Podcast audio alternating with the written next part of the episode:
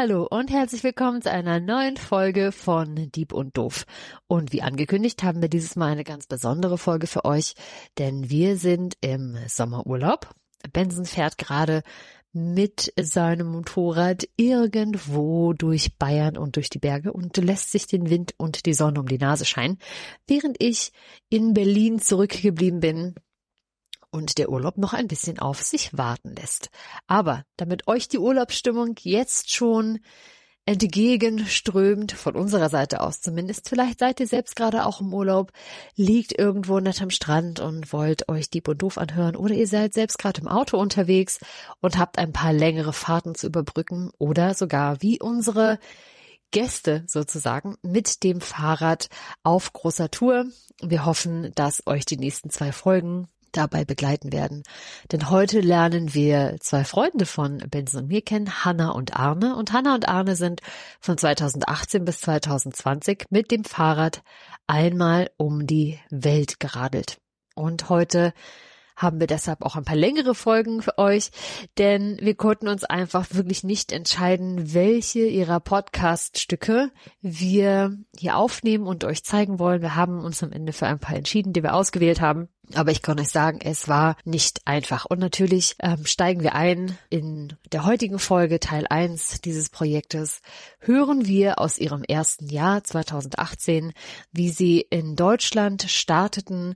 Sie haben sich dann über Rumänien, die Türkei, unter anderem aber auch Iran, Tadschikistan, Turkmenistan, Usbekistan und so weiter nach China vorgearbeitet. Und auf diesem Weg wollen wir Sie heute ein bisschen hörend begleiten. Natürlich findet ihr alle Informationen wieder in unserer Folgenbeschreibung, denn wenn ihr ganz aufgeregt und neugierig seid und auch die Stücke dazwischen hören wollt, die wir euch hier nicht zeigen können, dann könnt ihr natürlich wirklich jeden einzelnen äh, Podcast nachhören und sozusagen hörend mitradeln, wie die beiden es genannt haben. Und in der, in der nächsten Folge zeigen wir euch dann das Jahr 2019 bis 2020, was die beiden dort erlebt haben, dann vornehmlich in Südamerika.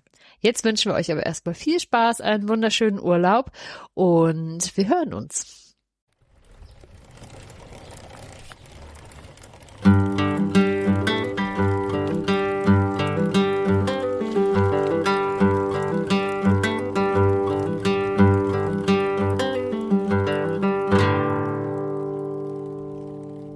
Jetzt kommt die Aufregung hoch. Jetzt, da wir fürs Abendessen einkaufen, diesmal nur für uns zwei und uns gleich verabschieden von den letzten drei Freunden, die fast bis zur tschechischen Grenze mitgeradelt sind. Intensive Tage liegen hinter uns. Bei Schnee-Ekelwetter verlassen wir am 1. April unsere schöne kleine Eberti-Straßen-Hinterhofbude mit dem Wissen, hier nicht mehr einziehen zu werden. Viele Freunde und Familienmitglieder kommen am Ostersonntag zum Ciao-Kakao-Frühstück in Berlin. Die Radtour von Berlin bis Bestensee bekommt trotz Schneeregen zumindest alkoholtechnisch Himmelfahrtscharakter. Noch ein toller trubeliger Abschiedsabend bei Hannas Eltern. Bei null Grad schlafen wir gerne heute noch nicht im Zelt. Wir starten eine gemeinsame Ostermontags-Fahrradtour und abends brennt das erste Lagerfeuer, drei Zelte stehen am Fluss, sogar Nichte Baby Maula guckt, wie ihr das mit dem Zelten so passt. Gut, dass sie nicht weiß, dass ihr Familienzelt kurz vorm Zusammenbruch steht. Gemütlich geht es los gen Süden durch den Spreewald und vorbei an riesigen gefluteten Lausitzabbaugebieten. Also dann, Prost! Ein schnelles gemeinsames Kurzbesäufnis mit Jule und Marci und Pichler vor dem Lidl-Pfandautomaten, viel Umarme, kleine Geschenke, viel zu viel Bautzner Senf. Und nun aber los. Rein ins miese Wetter. Wir nehmen jetzt nicht den Zug nach Hause, auch wenn es verdammt gemütlich erscheint. Wir radeln los und müssen einen Schlafplatz finden. Die erste Nacht zu zweit, schön symbolisch an der Spreequelle. Auch wenn sich dieser als wirklich hässliches gefallenen Denkmal des Ersten Weltkrieges entpuppt. Und jetzt? Jetzt heißt es Kilometer schrubben. Wir haben einen Termin einzuhalten. In acht Tagen sind wir in Budapest verabredet. Hinter Zittau wird Hallo zu Ahoi. Wir strampeln, kommen in Schwung, erste Hügel werden erklommen und runtergesaust. Geschwindigkeitsrekorde ständig neu gebrochen, denn bis jetzt stand ja noch nicht so viel auf dem Tacho. Mit Kraft in den Pedalen und Freilauf im Kopf starten wir lesen noch nichts und genießen die Bewegung draußen und den permanenten Sonnenschein. Von morgens bis abends fahren wir, dank Spitzenkartenmaterial, nur kleine Wege. Aber aus dem freiheitsversprechenden Wind in den Haaren ist ein ganz gemeiner, kräftezehrender Gegenwind geworden. Einfach so bergab rasen ist nicht mehr drin. Nein, wir kommen bergunter mit Strampel nur noch mit Mühe auf 15 kmh. Vier ganze Tage lang fahren wir in Richtung Südost, die gleiche Richtung, aus der der fiese Wind uns entgegenfegt, vorbei am großen Stausee mit Wind- und Kitesurfern. Leider sind wir nicht auch auf dem Wasser unterwegs. Wir haben das falsche Fortbewegungsmittel gewählt. Der Tacho knackt selten die 10 kmh. Dennoch schaffen wir 100 Kilometer am Tag. Wir müssen doch pünktlich in Budapest ankommen. Durch die Sudeten ein Stück Svitava entlang und über Brno. Pass auf, Hanna, heute werden wir noch eingeladen. Und schon sitzen wir bei Helena und Wenzel am Tisch. Wenzel heißt eigentlich Watzlaw, aber die Deutschen lesen das V nicht als W und sprechen das C wie ein K, und somit hatte sich Watzlaw für die deutsche Variante Wenzel und gegen Vaclav, so wie die Deutschen es aussprachen, entschieden, als er und Helena damals in Stuttgart ihr neues Leben angefangen haben. Von der Reisegruppe nach München hat sich das unverheiratete Paar einfach abgesetzt nach Westdeutschland. Nach 30 Jahren hat sich ihr Leben in Deutschland verändert. Wenzel ist jetzt Rentner. Nach vielen guten Jahren bei Porsche und in der damals noch neuen schicken Siedlung fühlten sich die zwei schon lang nicht mehr wohl. Zu viele würden dort nur noch rumhängen im Viertel und alles sei ganz schön heruntergekommen. Die zwei sind also nach Jahrzehnten wieder zurückgekommen in ihre Heimat. Wir haben Glück und das Essen, der lange Abend, das gemütliche Bett, das leckere Frühstück, all das belohnt unsere Anstrengung der letzten Tage. Österreich streifen wir nur ganz kurz, aber verlassen es immerhin nicht ohne ein Wiener Kaffee mit Schlagsahne. Hier im Dorf hat der Einkaufsladen mittags geschlossen und die Kneipe ist voll, aber nicht ganz so voll wie die Männer, die in ihr sitzen. Ja, mei, da bekommst du mir sogar noch einen leckeren regionalen Weißwein ausgegeben. Und wieder ein Länderwechsel. Ein Stück Eurovelo 13, den Iron Curtain Trail durch die Slowakei und Hä? Irgendwas stimmt hier nicht mehr.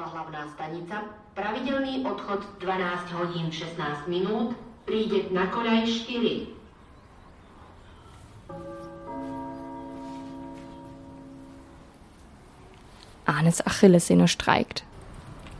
Wir merken keinen Fahrtwind mehr, hören keine Geräusche von draußen, nehmen keine Gerüche mehr auf und meine Güte, ganz schön schnell zieht die Donaulandschaft zwischen Bratislava und Budapest an uns vorbei.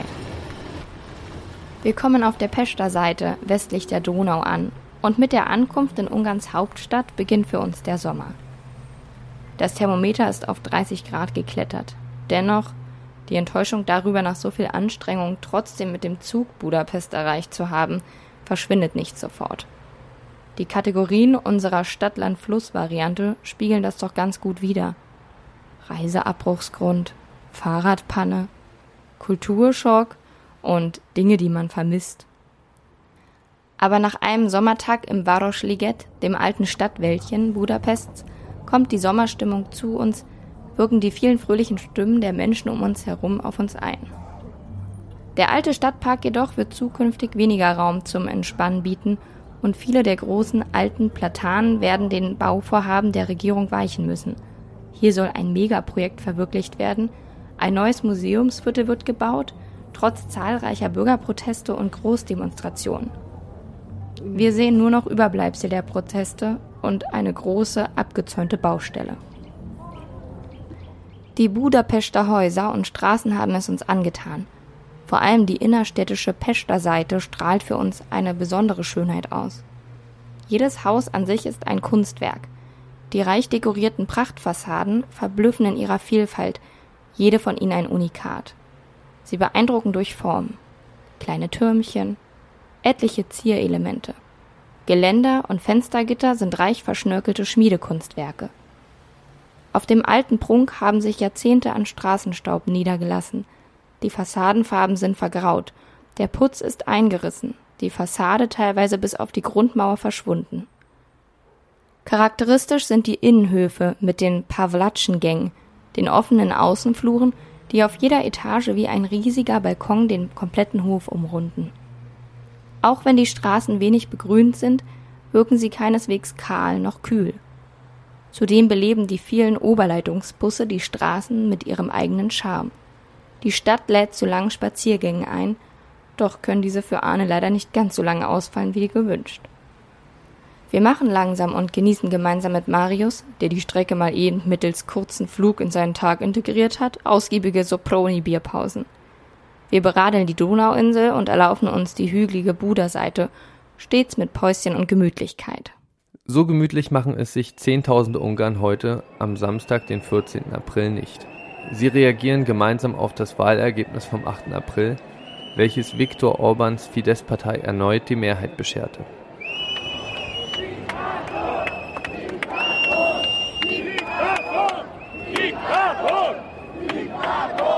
Diktator, rufen die vielen Demonstranten.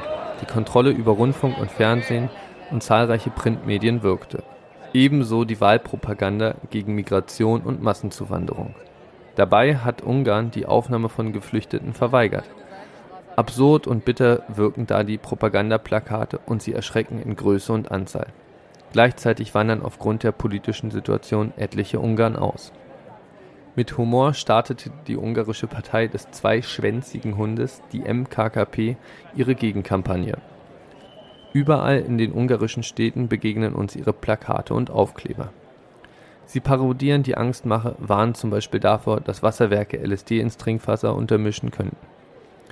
Europe, we still love your money, heißt es da auch und klar, sie versprechen ewiges Leben, Freibier und vollkommene Steuerbefreiung. Ein Hund, der vor Freude so schnell mit dem Schwanz wedelt, dass es aussieht, als hätte er gleich zwei davon. Mit Spaß gegen bittere Politik. Oh, bitte, bitte, keine Politik. Fanny will über was anderes reden. Wir sind zu Gast bei Tibor, Chilla, Fanny und Rosi in Sentes. Budapest liegt jetzt bereits etwa 150 Kilometer hinter uns und irgendwie fühlt sich die Reise seit Budapest ganz anders an. Wir fahren ein Stück die Donau weiter und ich entscheide mich, mit Arne weiterzufahren und nicht nach Hause zu fliegen. Mein Opa Bruno ist verstorben, aber wir haben uns so schön von ihm verabschieden können. Tage vor unserer Abreise, nochmal abends am 1. April und sogar am 2. April nochmal, bevor wir Westensee verlassen haben. Die Entscheidung fühlt sich, seit der Budapester Flughafen außer Reichweite ist, richtig und gut an.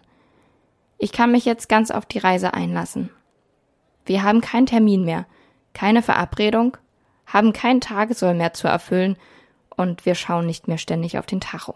Wir fahren jetzt einfach Richtung Rumänien und lassen uns überraschen. Und jetzt fühlt sich unsere Reise so richtig nach Freiheit an.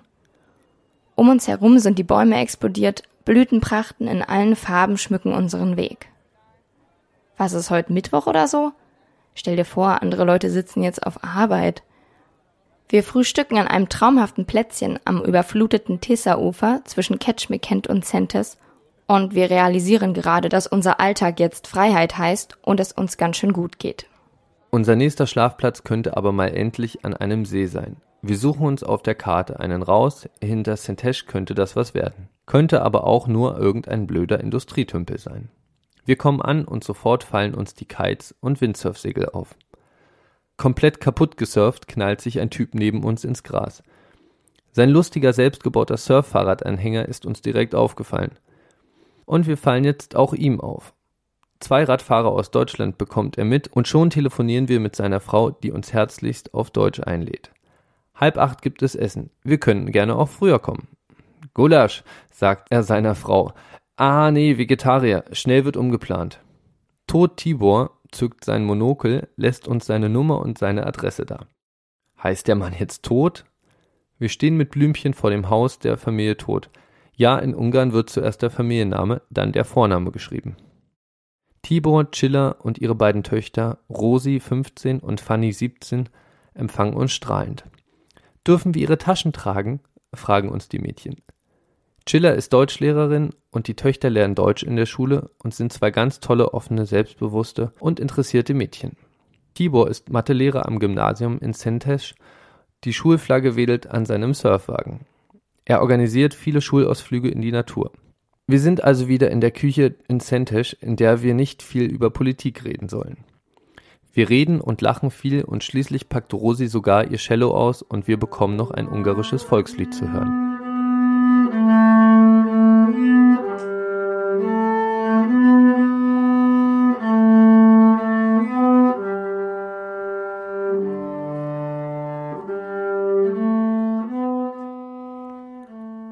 Wir spüren das angenehm warme ungarische Thermalwasser.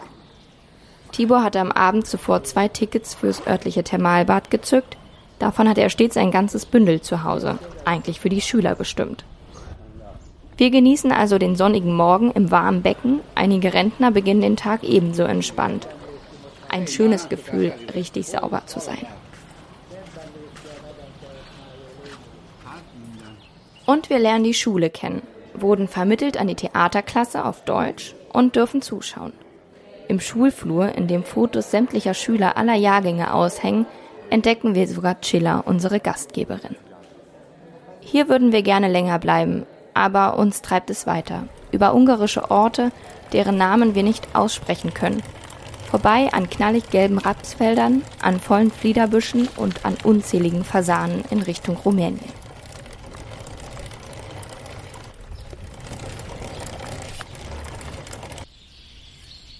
Es ist Sommer in Rumänien. Tagsüber in der knallenden Mittagssonne erreichen wir wohl täglich die 30 Grad Marke und die Wärme ist dem rumänischen Dorfleben anzusehen. Die sonst so aktiven Wachhunde verschlafen in ihren sonnengeschützten Lieblingsecken die zwei merkwürdigen Radfahrer, auf die sie sich doch sonst so gerne stürzen. Die vielen Bänke und Hollywood-Schaukeln unter den großen schattenspendenden Bäumen auf dem breiten Grünstreifen zwischen Straße und Grundstück sind besetzt. Viele Gelegenheiten also zum Grüßen und Winken, sowohl von uns als auch von der rumänischen Dorfbevölkerung eine gerne ausgeführte Tätigkeit. Bună ziua! Bună! Bună bună! Bună dimineața! Bună seara! Begrüßungstechnisch sind wir ziemlich schnell breit aufgestellt. Die rumänische Sprache erscheint uns aber auch erstaunlich leicht, insbesondere nach dem ungarischen Kauderwelsch, das uns zuvor begegnet ist.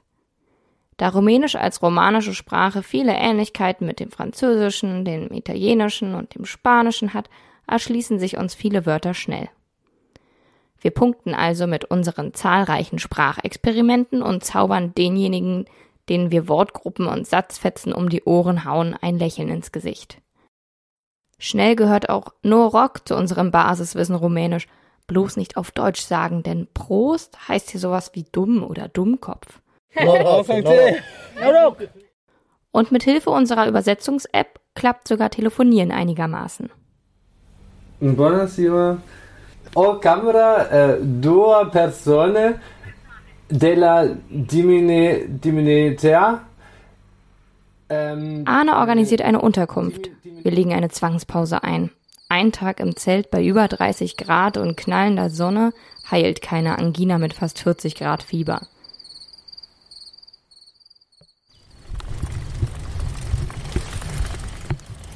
Anna wird mittels Wäscheleine abgeschleppt.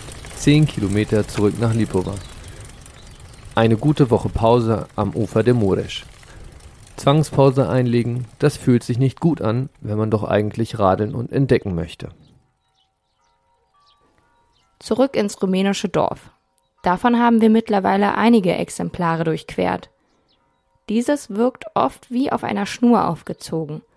Es reihen sich Mauer an Haus, Hof an Hof ohne dass man ins Grundstück hineinschauen kann. Dann sieht man möglicherweise nur die vielen Schnüre über den Innenhof gespannt und vom Wein berankt, bis er geerntet und zu Hauswein verarbeitet wird. Vor den Höfen, zwischen Grundstück und Straße, sind oft die breiten Rasenflächen. Dort stehen die Bänke, dort wird geschnackt, dort stehen Brunnen aus vergangener Zeit mit neuen Wassereimern bestückt. Es parken neue und verdammt alte Autos neben Holzfuhrwerken und Pferdewagen – die an überdimensional große Bollerwagen erinnern. Große und kunstvoll geschnitzte Holztore, eingerahmt von hohen Seitenpfosten und kleinen Holzschindeldächern, bilden den zentralen Teil alter Grundstücksmauern. Sie sind Zeugnisse alter Handwerkskunst und in allen Farben und Zuständen zu sehen. Die Fensterrahmen sind oft kunstvoll gedrechselt, das Grundstück dahinter aber teils Jahrzehnte nicht bewohnt und zugewachsen. Wir fahren an unzähligen belebten Storchennestern vorbei, Mindestens ein Dorfstorch thront oben auf der Straßenlaterne, unter seinem Nest eine Riesenkreuzung Kabelsalat. Jeder Baum, jede Laterne und jeder Strommast ist den unteren Meter weiß bepinselt. Neben Störchen treffen wir auf Hühner, Gänse, Kühe und Pferde, Ziegen und Schafe. Statt am Pflock sind die größeren Tiere an sich selbst angebunden. Der kurze Strick zwischen Hals und Vorderfuß, Huf oder Pfote verhindert schnelles Vorankommen der unbeaufsichtigten Tiere. Sonntags scheint sich die Dorfbevölkerung aufzuteilen in Kirch- oder Kneipengänger. Aber auch beides lässt sich kombinieren, wenn man sich für Bier und gegen Weihrauch entschieden hat. Die Messe schallt per Live-Übertragung durch das ganze Dorf.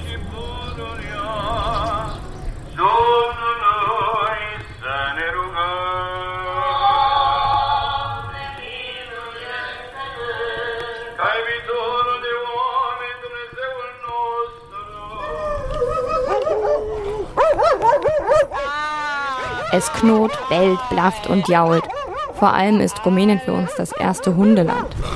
Überall sind die Bewacher bereit zur Verteidigung und wir müssen hoffen, dass die Zäune und Mauern dicht und die Tore geschlossen sind. Vier Hundeattacken an einem Tag lassen den Adrenalinspiegel hochsausen. Kann man sich daran gewöhnen, dass ein großer, wild bellender und zähnefletschender Hund in Beißweite neben einem herjagt, immer schön auf Waden und Knöchelhöhe? Ah, die Kleinen könnte man ja wohl noch wegtreten, wenn es drauf ankommt. Am schlimmsten sind die Hundebegegnungen, wenn sie uns überraschen. Wenn wir die Köter nicht vorher gesehen haben und sie raketenartig wie aus dem Nichts hinterhergeschossen kommen, dann geht die Pumpe. Und wenn wir die Dorfbewacher hinter uns gelassen haben und die kleinen Wege durch entzückendes Weideland radeln, dann gibt es ja immer noch die Hirtenhunde, die das Herz kurzerhand zum Stillstand bringen können. Gleich mehrere auf einmal jagen auf uns zu, beeindruckend groß und kräftig und unheimlich nah. Da fliegt Hanna vor Schrecklenkbewegung ordentlich hin und zieht sich die ersten Schürfwunden zu. Augen auf, ob Schafskacke auf den Staubpisten liegt, Ohren gespitzt, ob wir es nähen hören und Nase benutzen, denn die Herden verbreiten ihren Schafsmief auf große Entfernung. Und wenn wir eine Herde sichten, dann heißt es abchecken. Wie weit ist die Herde weg? Wo ist der Hirte? Hat er uns gesehen? Top. Na dann. Schön langsam vorbei an vier, fünf, sechs, sieben, acht Hunden. Nein, wir sind keine Gefahr für eure Herde. Wir sehen nur komisch aus. Und geschafft. Vorbei. Durchpusten. Staub wird aufgewirbelt. Der Motor heult laut auf. Ein kleiner Rumäne, Sohn eines Hotelbesitzers auf Papas fettem Quad ist unsere Leibgarde. Fährt vor, schüchtert die Hunde ein. Es geht also auch einfacher. Die Rumänen sind klasse. Die Landschaft schön, die Hunde beschissen. Das ist so ein bisschen unsere Standardantwort geworden, wenn man uns fragt, wie es uns hier gefällt in Rumänien. Ja, die Menschen meinen es echt gut mit uns in Rumänien zwischen Arad und Urlatz. Wir verstehen oft nicht, was uns die Leute hinterherrufen. Jetzt bleiben wir stehen bei denen da unterm Baum, die uns zuwinken und zurufen, neben dem kleinen Mädchen auf der Decke sitzend, inmitten von Spielzeug. Ein, zwei Tässchen Kaffee, eine Führung durchs Haus, eine spartanisch eingerichtete Küche, ein Badezimmer und viele Schlafzimmer. Vor jedem Eingang ein Vorhang. Marioara strahlt uns ihr schönstes Goldzahnlächeln entgegen und sie und ihr Mann Adam laden uns sehr schnell ein, heute Nacht ihre Gäste zu sein. Ah, wir sind Zigeuner, Gypsies, wird uns sofort stolz erklärt. Etliche Leute, sämtliche Verwandte, Bekannte und Nachbarn, die ganze große Familie bekommen wir zu Gesicht in den nächsten Stunden. Schnell wird ein Feuer gemacht und auf einem Mix aus Pfanne und Kessel sehr viel Fleisch in allen möglichen Formen mit Paprika und Kürbis gebrutzelt.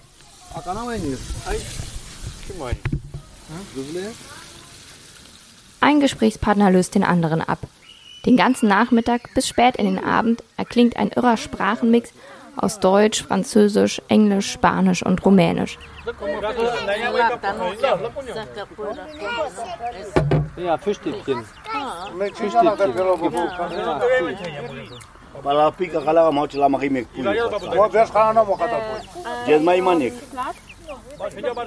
Wirklich jeder, mit dem wir uns unterhalten, arbeitet oder arbeitete irgendwo in Deutschland, Frankreich, Spanien, Italien, Irland und Co. In der Fischfabrik, beim Schlachter, als Haushaltshilfe, in der Altenpflege. In Rumänien Arbeit zu finden ist sowieso schwer. Gut bezahlte Arbeit zu finden ist noch viel schwerer. Und als Gypsy, so Marius, hat man es noch mal schwerer. Marius hat Autos verschachert. Seine Frau pflegt zwei bis drei Monate am Stück in Deutschland alte Menschen, ist dann mal wieder in Rumänien. Er wird versuchen, mit dem Sohn nach Deutschland zu gehen, will ihn dort in die Schule schicken und hofft, auch einen Job zu bekommen. Und er erzählt uns auch, dass dieser ganze Goldschmuckkram wirklich nicht so sein Ding ist. Äh, kaufen eine, Eine Kette? eine Kette grande, 20 Gramm. Ich bin Zigeuner. Christina hat zwei Töchter. Daria ist drei und die Kleine ein halbes Jahr alt. Christina ist die Schwiegertochter von Marioara und Adam. Sie ist 17 Jahre alt. Als sie und ihr Mann geheiratet haben, war sie 14 und er 21. Kindererziehung findet in der Großfamilie statt. Gar nicht so ungewöhnlich, so junge Kinder zu bekommen, meint Leo 16. Aber er will gar nicht so früh heiraten und sich da auch noch Zeit lassen.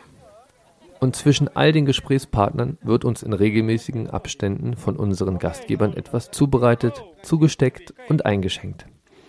Salat ist fertig, hier ist Kaffee, schwupps, ein Glas Limonade in die Hand gedrückt, Schoko- oder Vanilleeis, Hand auf und Sonnenblumenkerne rein. Die Mücken kommen raus, schon gehen die Gespräche in einer dicken Rauchwolke aus verbranntem Gras weiter. Wir werden alle reihum vom Papa einparfümiert, das gilt als der ultimative Mückenschutz. Und schließlich das große Bett für uns, in dem wir irgendwann einfach versinken. Was für eine Gastfreundschaft.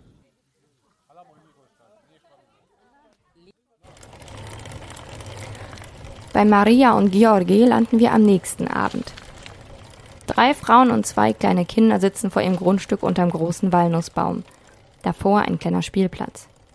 Ob wir unser Zelt hier auf der Wiese aufbauen können? Ja klar, geht in Ordnung. Wo ihr wollt. Maria zeigt uns den Hof, der sich als riesig entpuppt. Unterm Wein entlang in den ersten Teil mit den Schafen, den Hasenställen und dem angeketteten Wachhund. Dann durch den Teil mit den Hühnern, dann ins Gänseabteil mit dem geparkten Traktor. Und der ganze Streifen Land dahinter wird zum Anbau genutzt. Mais, Kartoffeln, Paprika, Tomaten. In Rumänien gibt es viele solcher Selbstversorgerfamilien. Vom Einkommen alleine könne man nicht leben. Die Arbeit in den Fabriken ist schlecht bezahlt, der Mindestlohn gering. Die Kosten in den Läden unterscheiden sich jedoch nicht wirklich von den Preisen in Deutschland. 300 Euro im Monat verdient Marias Tochter in der Autofabrik. Von insgesamt 20 Millionen Rumänen arbeiten rund 3,4 Millionen im Ausland. So auch die zwei Söhne von Maria und George, die aufgrund der Arbeit nach Spanien ausgewandert sind. Wir probieren den selbstgemachten Wein und sitzen noch lange unterm Walnussbaum. Die Nachbarn kommen dazu und beschenken uns mit selbstgemachtem Ketchup und Sakuska, typisch rumänischer Matsch aus Aubergine, Paprika, Zwiebel, Karotte und Tomate und phänomenal lecker. Schließlich werden die Räder noch in den Hof gestellt, das Tor und das Haus aufgelassen, damit wir auch nachts auf Toilette können. Eine warme Morgendusche dank bollerndem Badeofen, selbstgemachter Schafskäse, Rührei aus je zwei Gänseeiern, eigens eingelegte Gurken. Der 1. Mai beginnt gut. Wir sind jetzt ein Monat unterwegs.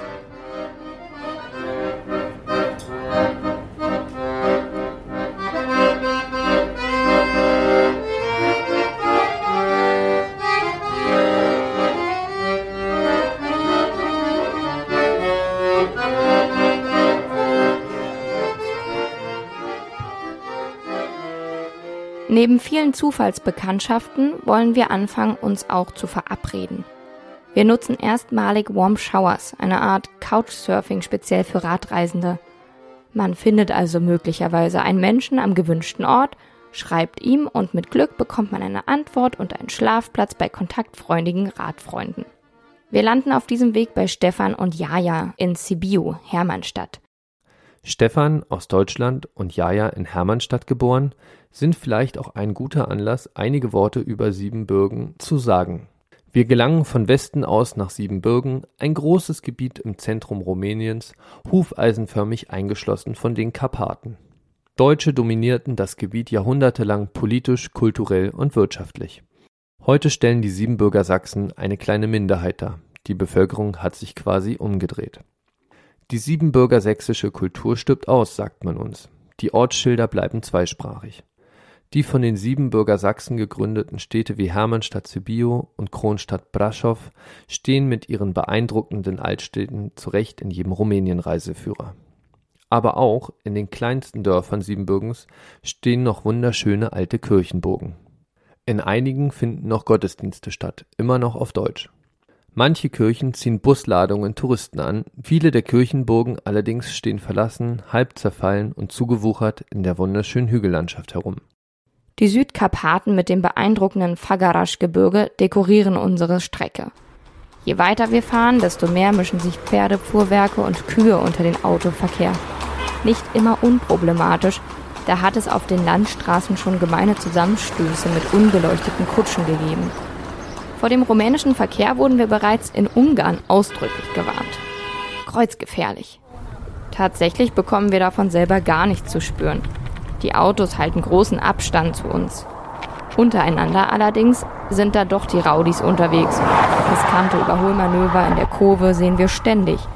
Die auffällig vielen Kreuze an Rumäniens Landstraßen sprechen für sich. Wir fahren weiter, bergauf, lange bergauf, um von Transsilvanien in die große Walachei zu gelangen.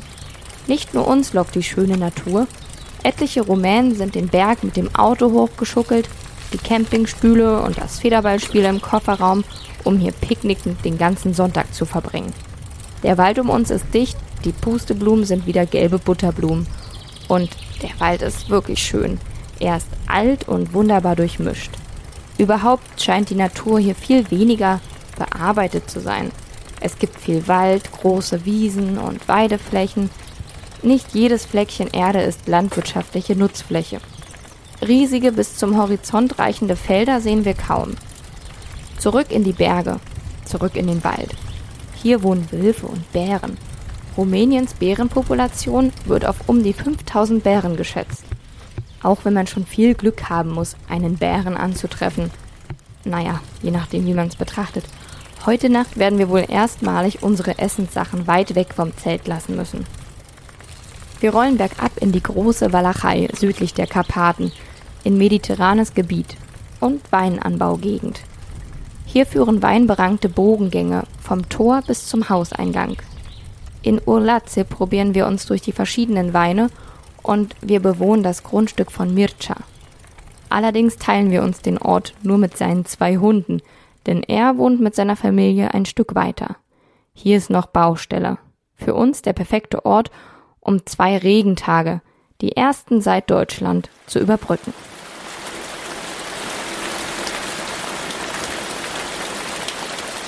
Mircea macht geführte Radtouren durch Rumänien. Da es in Rumänien bislang kaum Infrastruktur für Fahrradtourismus gibt, arbeitet Mircea daran, eine Internetseite zu erstellen, auf der sich Radreisende informieren können.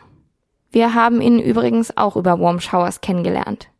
Er und Simone haben zwei sehr lustige Kinder, sechs und neun Jahre alt, die sie vor einem Jahr adoptiert haben.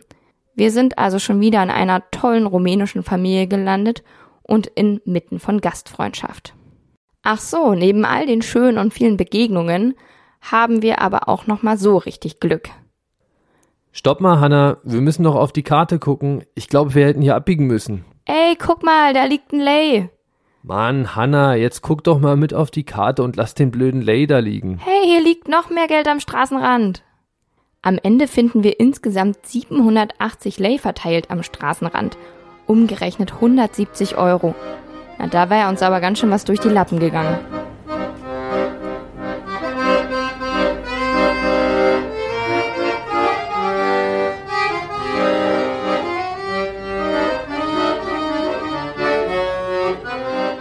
Noch eine wichtige Information.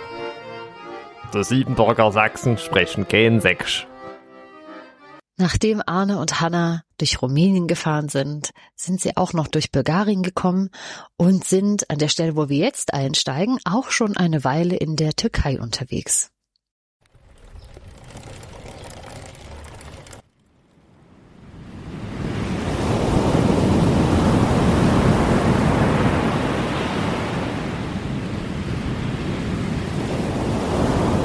Dennis, das Schwarze Meer.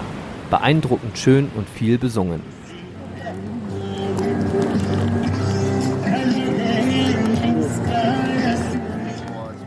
Auch die drei Istanbuler Jungs, mit denen wir an der rauen Küste am Lagerfeuer sitzen, genießen die Freiheit um uns herum. Salzige Meeresluft, Wind in den Haaren, die Felsen der Küste sind rau, die Brandung ist wild.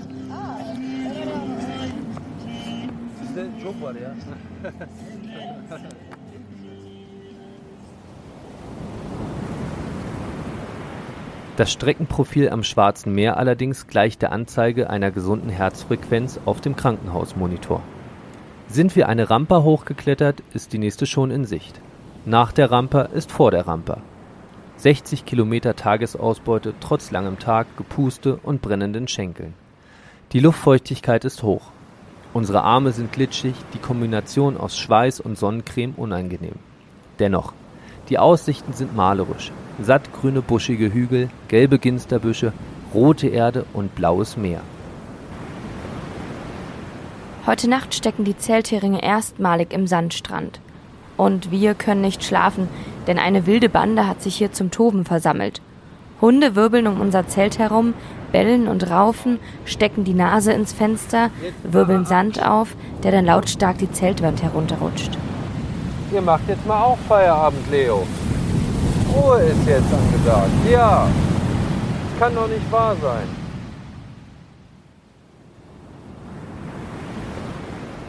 Endlich Ruhe.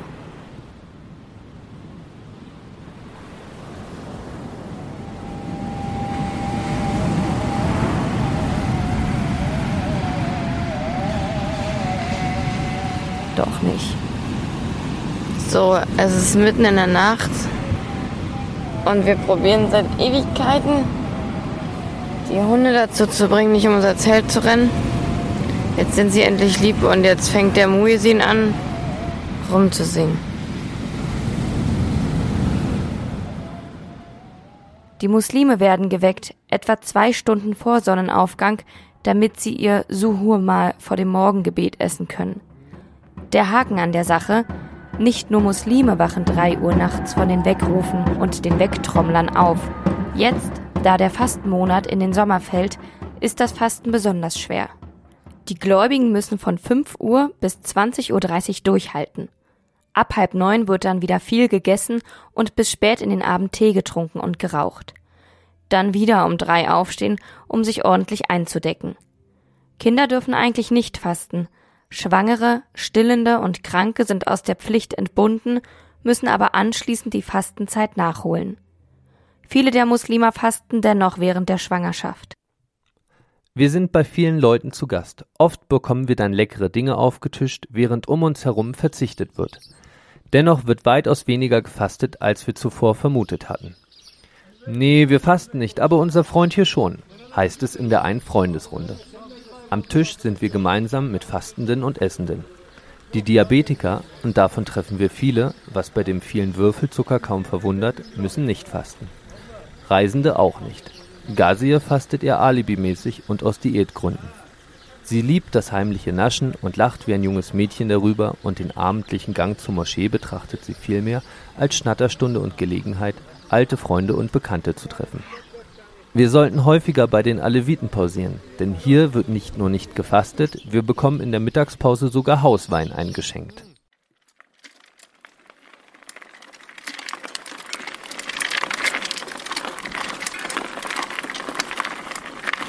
Es riecht nach Meer, nach trockenen Nadelwäldern, nach geschmolzenem Teer, den wir später aus unseren Reifen kratzen müssen. Autoreifen auf der halb geschmolzenen Straße, das klingt eher wie eine voll beschmatterte Farbrolle.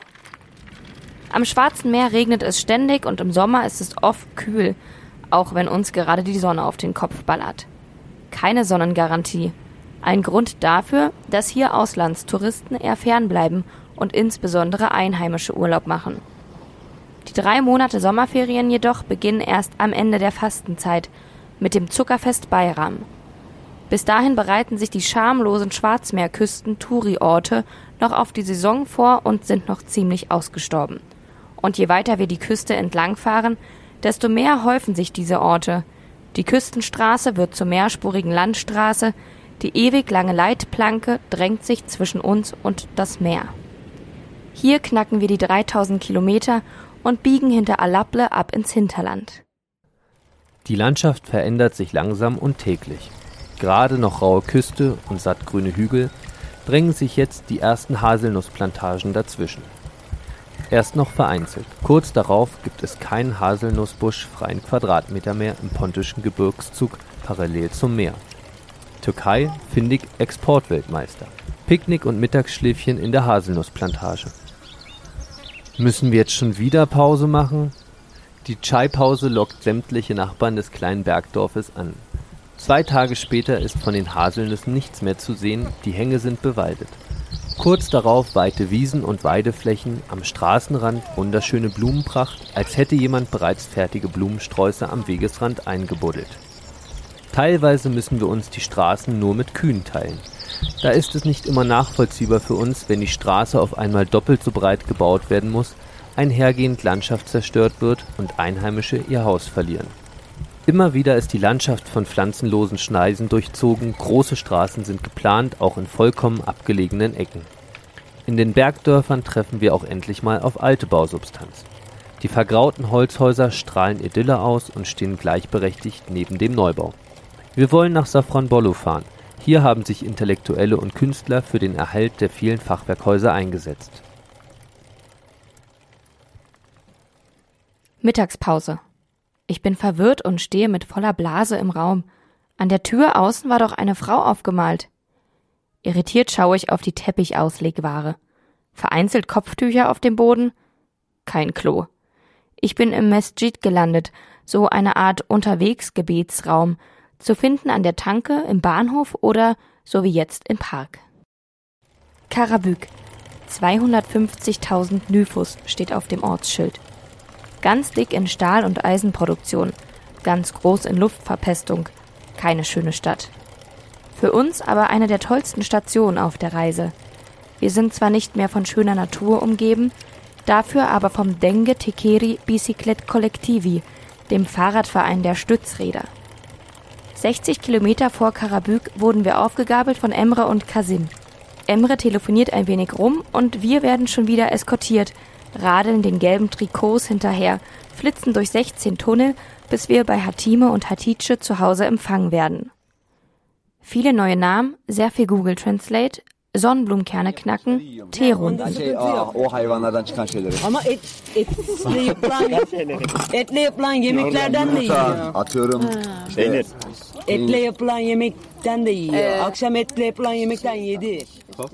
Bleibt doch noch eine Nacht. Morgen ist Vereinsessen. Alle Mitglieder werden kommen. Die Stützräderbande hat groß geflaggt im Restaurant. Der gleiche Typ Mountainbike steht in zigfacher Ausführung da. Die Mitglieder erscheinen im Trikot, sie sind stolz auf ihren neuen Verein. In der Tat ist der Menschenmix großartig. Hatima hat erst vor zwei Jahren Fahrradfahren gelernt.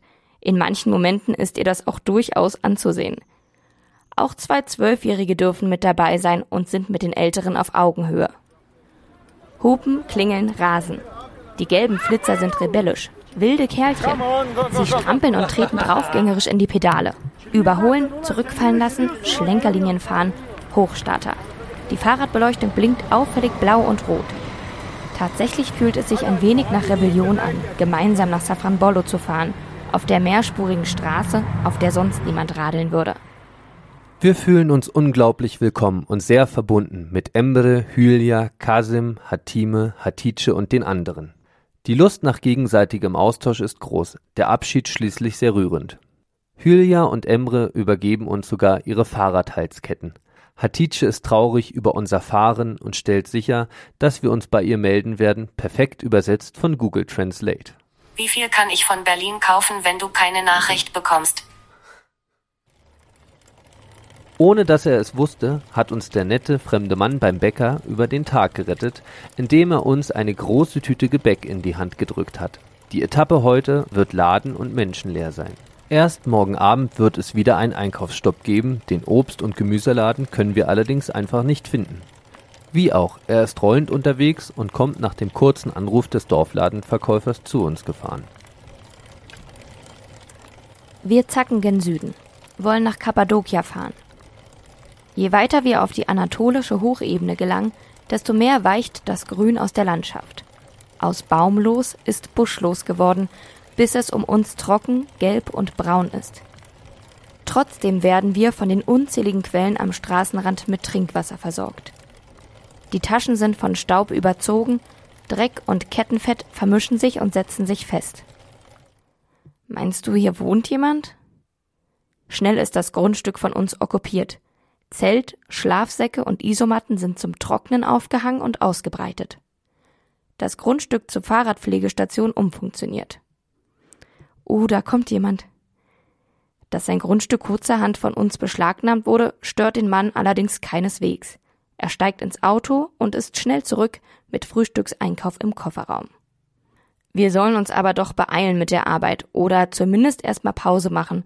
Wär doch blöd, wenn der Tee kalt wird. Mal wieder ist das Essen nur für uns, denn unser freundlicher Gastgeber fastet gerade. Die Pflanzenwelt um uns herum wird fies, gemein und stachelig. Auf dem steinig staubigen Boden wehren sich Disteln hartnäckig gegen die komischen Kringelschwanzschafherden. Wie man hier als Tier überhaupt etwas Essbares finden kann, ist uns ein Rätsel.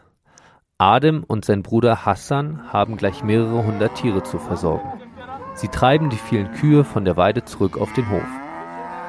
Es braucht doch viel mehr Kraft als gedacht, um Milch aus so einem Kuhäuter zu zapfen.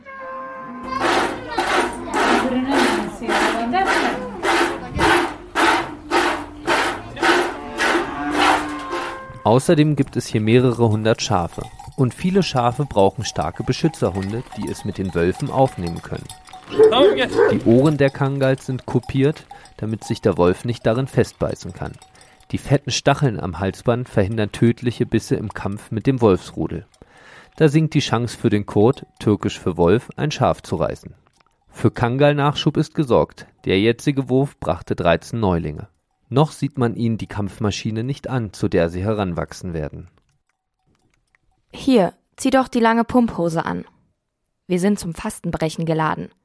Ich bin am Frauentisch in der Mutfak, der Küche. Arne wartet im Männerzimmer. Alle um uns herum haben jetzt etwa 15 Stunden ohne Trinken und Essen sowie einen ganzen Tag Arbeit bei 35 Grad hinter sich. Nichts trinken, das sei das Schlimmste.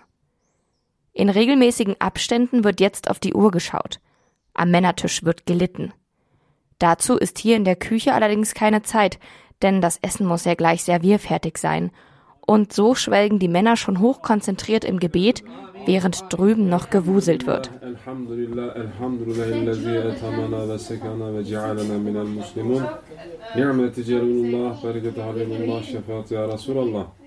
Der Imam, der zu Gast ist, beendet das Gebet. Startzeichen. Um uns herum werden gierig die Wassergläser geäxt, neu aufgefüllt und wieder hintergekippt. In ein paar Tagen ist Bayram, dann ist die Fastenzeit geschafft. Dann fahren alle zu ihren Familien, um gemeinsam Zuckerfest zu feiern. Das Familienfest überhaupt hier. Wir sind nicht die einzigen Reisenden. Auf der Durchreise sind am nächsten Morgen auch ein paar Freunde von Hassan. Bei so vielen Gästen fällt das Kavalte-Frühstück üppig aus. Wann Hietsche wohl dafür aufgestanden ist. Alle genießen das grandiose Frühstück, aber wir sind mal wieder die einzigen, die sich für das Essen bedanken. Mehmet gibt seiner Frau ein Zeichen, sie kann den Tisch abräumen kommen. Es ist für alle Männer selbstverständlich, dass sie von der Frau bedient werden. Da braucht man sich auch nicht zu bedanken.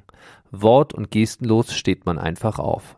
Bedankt und großartig verabschiedet wird sich dann bei Mehmet. Das haben wir jetzt öfter erlebt. Der Mann lädt ein, die Frau beginnt mit der Bewirtung. Wie von Zauberhand füllen sich Gläser und Teller, wie ein Geist wird die Frau dann aber auch gar nicht groß wahrgenommen. Allerdings wollen immer die Männer mit stolz geschwollener Brust von uns wissen, wie uns das tolle türkische Essen gefällt. Genauso stolz erzählen uns manche von den vielen Kindern oder vom Onkel mit seinen 20 Kindern. Mehmet fragt uns, wie viele Kinder wir denn mal haben wollen. Wir richten die gleiche Frage an seine Tochter, 15 Jahre alt. Keine, antwortet Sikes. Und wir fragen uns, wie frei sie sein wird, das selbst zu entscheiden. Und wir wissen nicht, welche Fragen wir stellen können und welche besser nicht. Wieder zu zweit am Campingkocher spielen wir Der Pascha und seine Frau. Fühlt sich doch eigentlich ganz gut an. Lehmig braun und felsig ist es um uns geworden. Die einzigen Farbtupfer in der Landschaft sind die bunten Wäscheleinen. Die ersten Felsenhäuser mischen sich in die Dörfer. Wir steuern geradezu auf Kappadokien.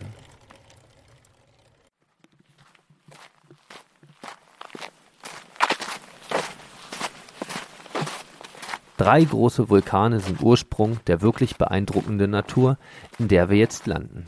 Die Tuffasche, die vor 10 bis 30 Millionen Jahren hier herumgeschleudert wurde, hat sich abgesetzt in unterschiedlichen Schichten und Farben. Wetter und Wind taten ihr Übriges. Schluchten wurden ausgespült, komische Felsgebilde entstanden und entstehen noch immer. In die Felsen wurden Wohnungen gehauen, Bänke, Regale, Kirchen und Gräber. Die Wohnungen waren für die Christen Zufluchtsort, während sich der Islam drumherum ausbreitete. Ganze Städte entstanden unterirdisch und die vielen Täler durchziehen in bezaubernder Verspieltheit die Landschaft. Kleine Pfade schlängeln sich vorbei an den Felsen und Höhlen, immer wieder Beete und Obstgärten dazwischen, ab und zu Wein. Gerade sind die Aprikosen reif. Auch heute noch dienen die Höhlen als Obstlager. Wohnungen wurden unter osmanischer Herrschaft zu stellen, die letzten Christen gegen 1923 mit dem Bevölkerungsaustausch. Bevölkerungsaustausch heute unter anderem in Form chinesischer Reisegruppen.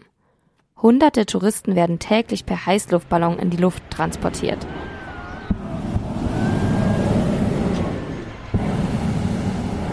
Hunderte Ballons am Himmel zum Sonnenaufgang. Für diesen Anblick stehen wir gerne früh auf und genießen den bunten Morgenhimmel mit Kaffee.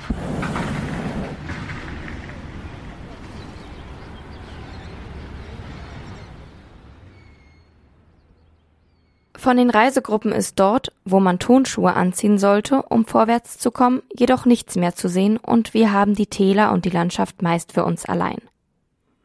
Erst zum Beginn der türkischen Ferien wird es voll. Bis dahin erholen sich unsere Bergetappenbeine. Wir machen Urlaub, wandern und erfrischen uns im Pool.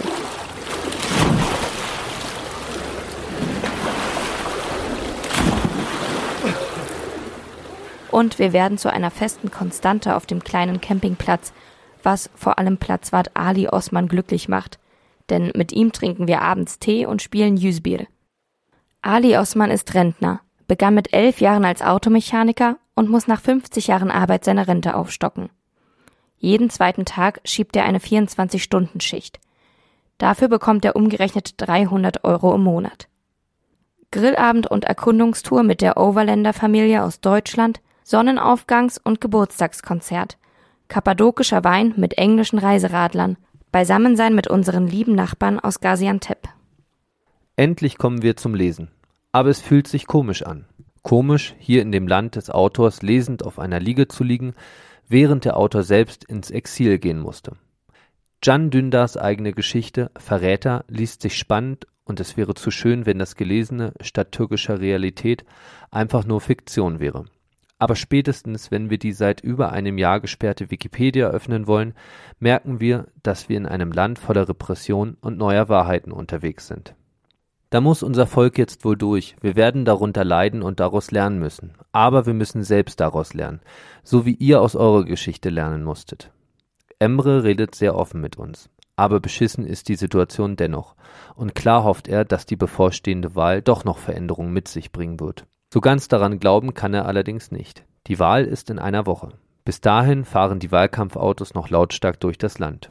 Wir werden dann aber woanders sein, denn nach einer Woche Pause treibt es uns wieder aufs Rad und weiter gen Osten.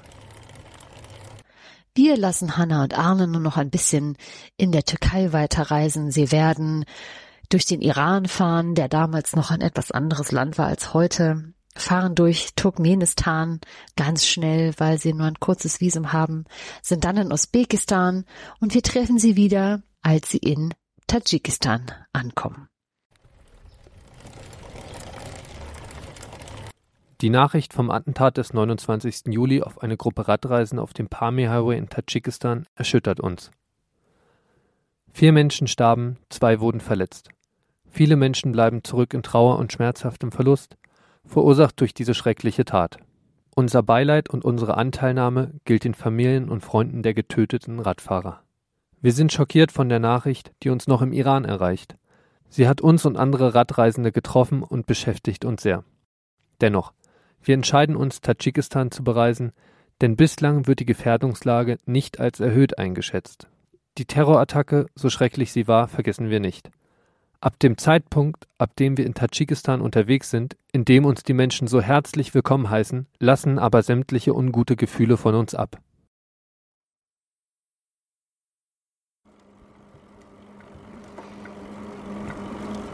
Die Reifen brummen freudig laut auf dem perfekten Asphalt. Das erste Mal seit Ewigkeiten hören wir einfach nur, hummelbrummend unter uns, unsere eigenen, vertrauten und lange nicht mehr so deutlich vernommenen Fahrräder. Das einzige Verkehrsgeräusch verursachen wir selbst. Es ist angenehm ruhig um uns herum, aber nicht stumm. Vogelzwitschern, einzelne Insekten, weit entfernte Tier- und Menschengeräusche, alles ist wieder klar geworden und nicht mehr im ewigen Verkehrsnebel. Erstmalig seit der Türkei fühlen wir, dass hier gerade irgendwie alles stimmt. Kaum Autos, perfekte Straße, idyllische, menschen- und kindergefüllte Dörfer. Temperaturen unter 30 Grad seit Monaten. Die ersten Meter Tadschikistans, kein typisch olles Grenzgebiet, sondern direkt das erste Dorf, entspannt kauende Kühe. Das ewig Flache ist aus der Landschaft verschwunden und die ersten kleinen Berge sind in der Ferne zu sehen. Die ersten Kilometer Tadschikistans perfektes Radeln. In der Pause erwische ich mich dabei, wie ich flüstere, um die Ruhe nicht zu durchbrechen.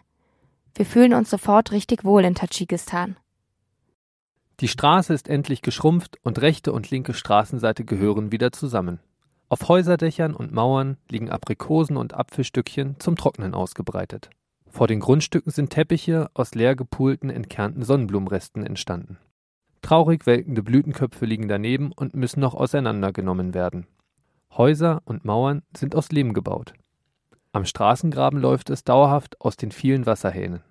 Das Geschirr wird entweder direkt gleich an der Straße abgewaschen oder Emailleeimer und gusseiserne Wasserkannen werden hier aufgefüllt, die dann an großen und kleinen Händen die kleine nicht asphaltierte Seitenstraße entlang bis nach Hause schaukeln. Frauen und Mädchen knien an den Wasserstellen auf ausgebreiteten Teppichen und schrubben sie mit Seife und Bürste ordentlich sauber. In den kleinen baumgesäumten Seitenstraßen tummeln sich Kinderhorden.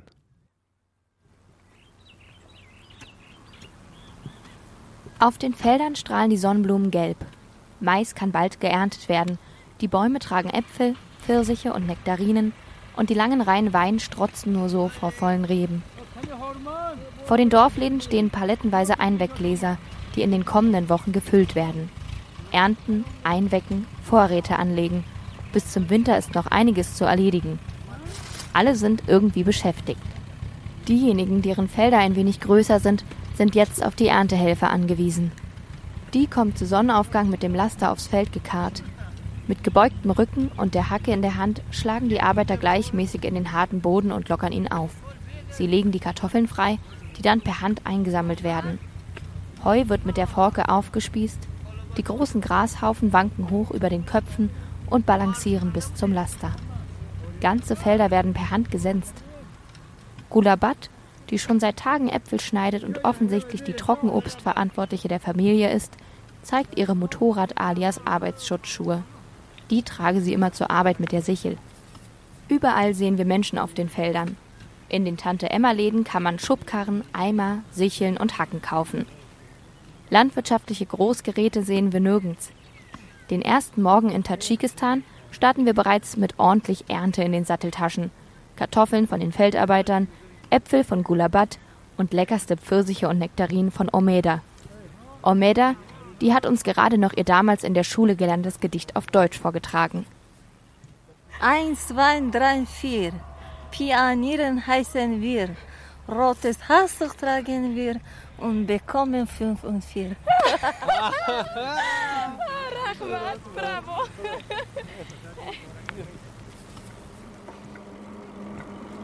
Kinder stürmen an die Hauptstraße. Von weitem schon sehen wir die kleinen Racker losrennen. Sie geben ordentlich Gummi. Sie spurten Hügel hinauf und tippeln Abhänge irrsinnig schnell hinab. Bloß rechtzeitig an der Straße zum Einschlagen ankommen. Am Straßenrand wird sich positioniert. Hände werden ausgestreckt, zum Abklatschen bereit. Wir kommen aus dem Einschlagen gar nicht mehr raus. Besonders die Kleinen drängeln sich so sehr, dass wir abbremsen und aufpassen müssen, dass wir nicht die ganze Gruppe umkarren. Schon die Kleinen rufen uns große Hellos entgegen. Sie winken energisch oder rennen uns hinterher. Die klatschenden Flip-Flop-Geräusche der mitrennenden Kinder verfolgen uns durch ganze Dörfer. Goodbye. Goodbye.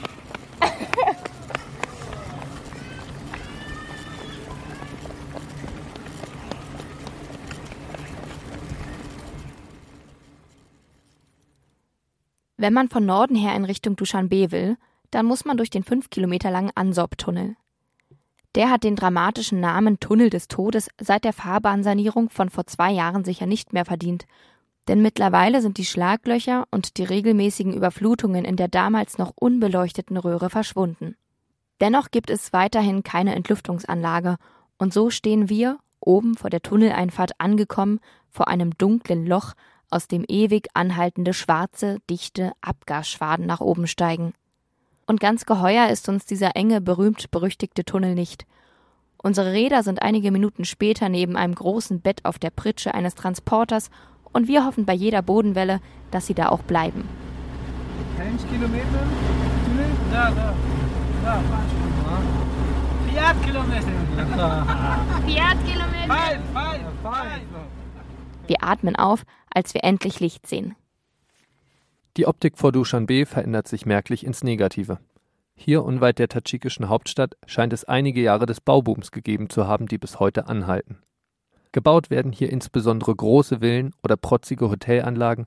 Die meisten Bauvorhaben sind allerdings irgendwie ins Leere gelaufen und längst stillgelegte Baustellen. Fertiggestellte und genutzte Luxusvillen und Gelände sind nahezu gefängnisgleich und unüberwindbar abgezäunt.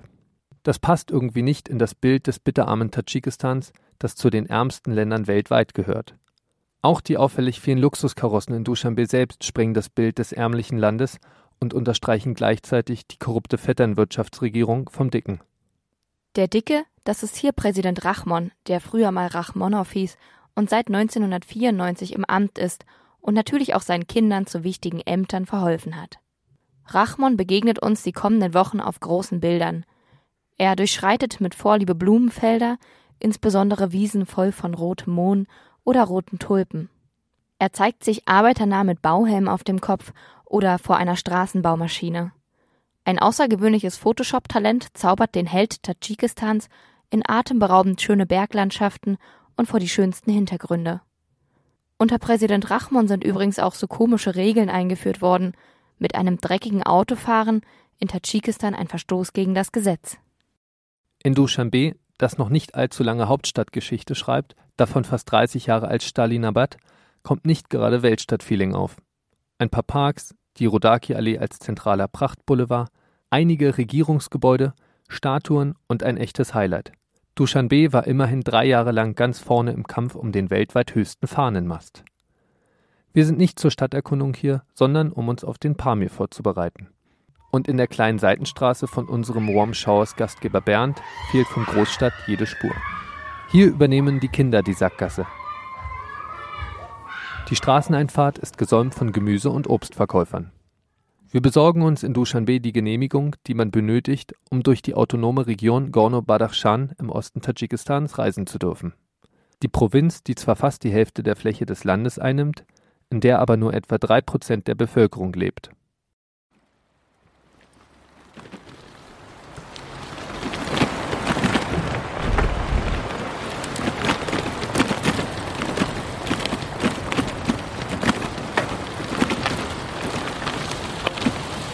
Wir sind auf der Nordroute zwischen Dushanbe und Kalerum unterwegs, auf der es uns schon ordentlich durchschüttelt.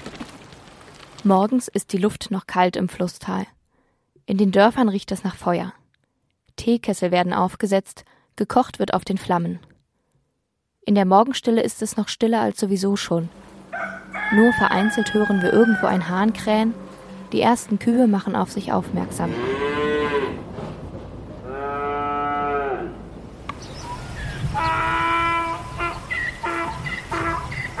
Eselschreie sind eindrücklich und laut über weite Entfernungen zu hören. Für uns bald ein tägliches und dennoch besonderes Geräusch. Die sandige Dorfstraße ist immer wieder von kleinen, leise plätschernden Bächen durchzogen.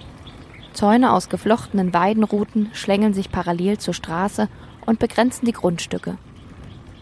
Ziegen streifen vor den Holzzäunen die Straße entlang.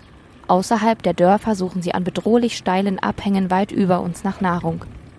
An der Stelle, in der der kleine Nebenfluss die Straße durchspült, halten die Esel zum Trinken an. Neben oder unter uns rauscht der Fluss, mal laut, mal leise, je nachdem, wie nahe wir und die Straße gerade an ihn herankommen. Die Kinder sehen heute, am 1. September, besonders schick aus, die Sommerferien müssen zu Ende sein. In kleinen Grüppchen laufen sie die Straße entlang. Die aus den kleinen Dörfern müssen extra früh loslaufen, um pünktlich an der Schule anzukommen. Richtig herausgeputzt sind sie in ihren zu Schuljahresbeginn sicher besonders sauberen Schuluniformen. Kleine und große Jungs laufen in schnieken dunkelblauen Anzügen mit Bügelfaltenhose und sehen aus, als hätten sie heute Konfirmation. Die Mädchen tragen Röckchen und weiße Puschel in den Haaren. Puschel in allen Größen, oben auf dem Kopf einen oder an den Zopfenden mehrere. Ab 8 Uhr bis zum Nachmittag winken uns jetzt nur noch die ganz Kleinen, die noch nicht in die Schule gehen, zu. Mancherorts scheint die Schule zu klein für die vielen Kinder zu sein.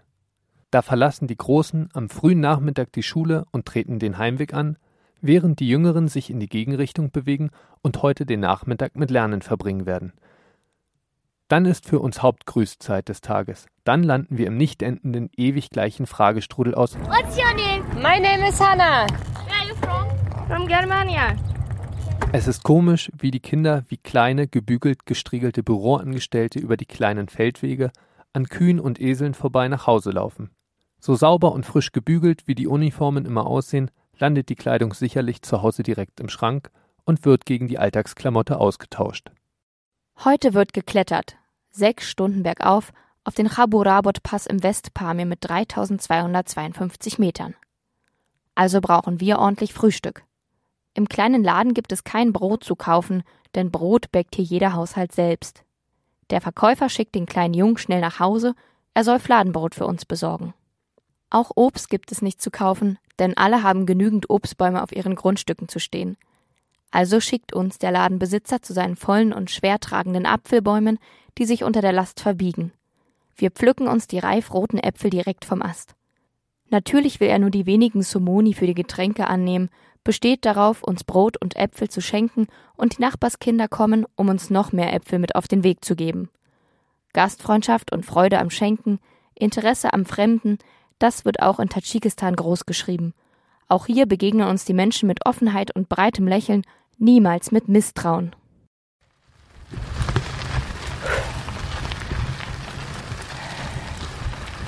Die Straße zackt langsam immer höher, wir sind nur unwesentlich schneller als der Eselreiter, der uns einholt, sobald wir einen Trinkstopp einlegen. Die Straße ist hier eher ein Weg, der sich durch die weiten Weideflächen schlängelt. Kaum ein Auto nimmt den beschwerlichen Weg über die nördliche Route. Neben der Straße sind die Menschen mit der Heuernte beschäftigt.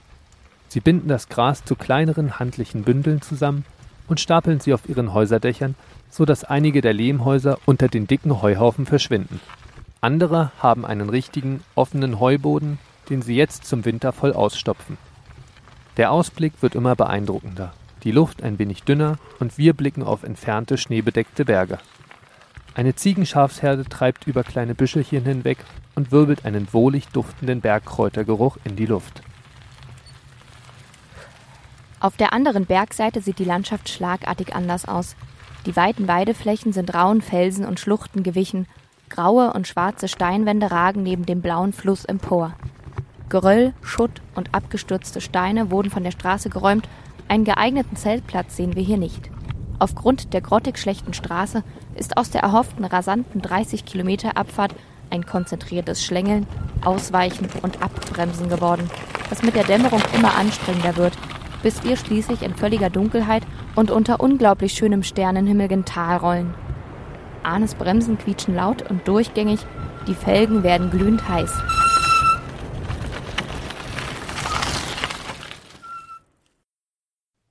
Im Hellen fahren wir am nächsten Morgen die restliche Abfahrt hinunter in Richtung Kaleikum. Stopp! gebieten uns zwei Mädchen mit einem unterdrückten Flüsterruf, bevor wir in die Menschenmenge reinrollen können. Wir müssen am Straßenrand warten, um nicht die Beerdigung zu stören.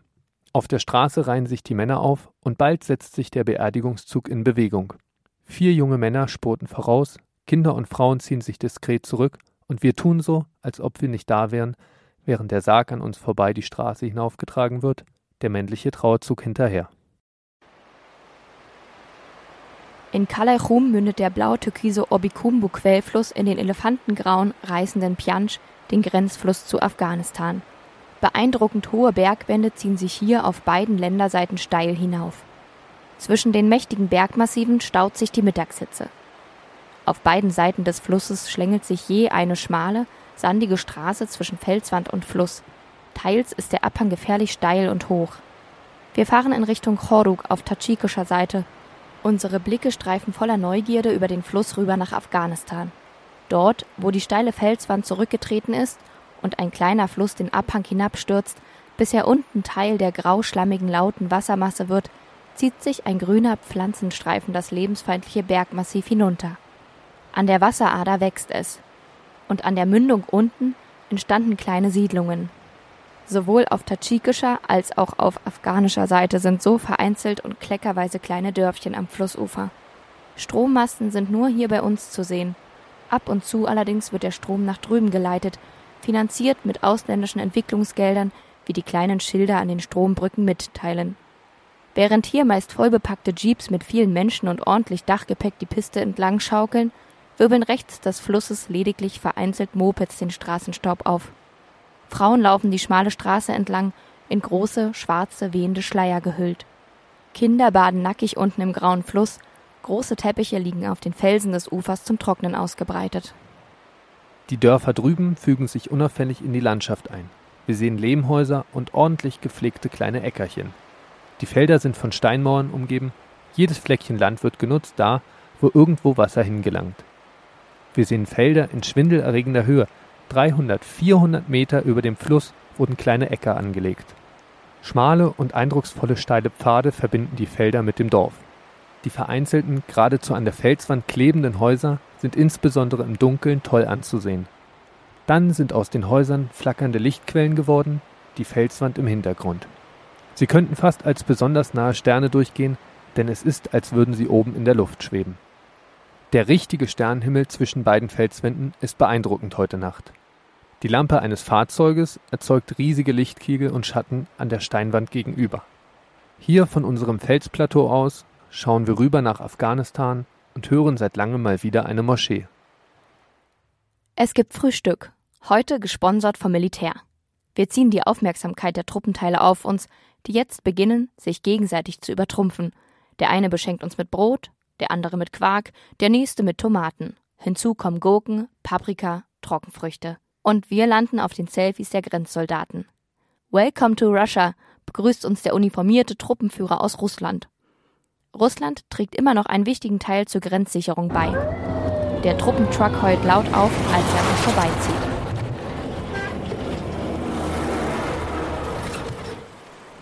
Die Enge auf der Straße hat aber auch etwas Beklemmendes. Manchmal kann man weder links noch rechts auch nur einen Fuß neben die Straße setzen. Und es gibt nur die zwei Richtungen, vorwärts oder rückwärts. Ein Steinschlag oder ein kaputtes Auto an der falschen Stelle und hier geht nichts mehr. Wir staunen, durch welche Passagen die Brummifahrer hier sogar Lastwagen mit doppeltem Anhänger quetschen. Zudem ist die Straße wirklich schlecht und fährt sich schwer. Straßenarbeiter laufen im Niemandsland mit Schippe umher, um die gröbsten Schlaglöcher mit Sand aufzufüllen.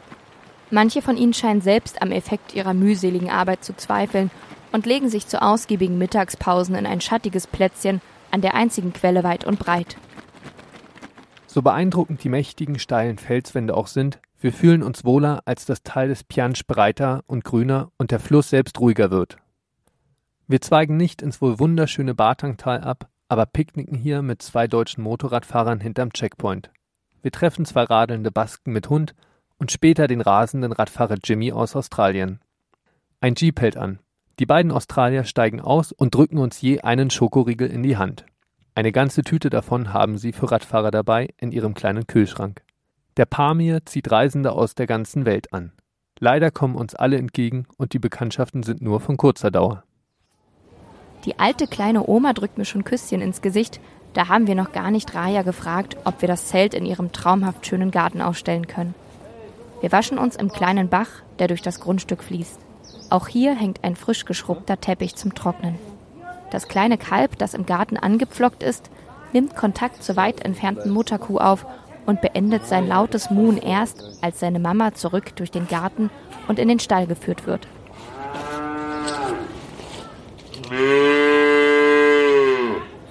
Dieser Garten ist für uns ein unglaublich schöner Ort. Die Holzleiter lehnt am großen Felsen und reicht bis in die Krone des vollen Birnbaums hinein. Überall wächst Gemüse, so leckeres Gemüse, wie man es in keinem Großstadtsupermarkt kaufen kann, sagt Raja. Das wird sie auch vermissen in Russland.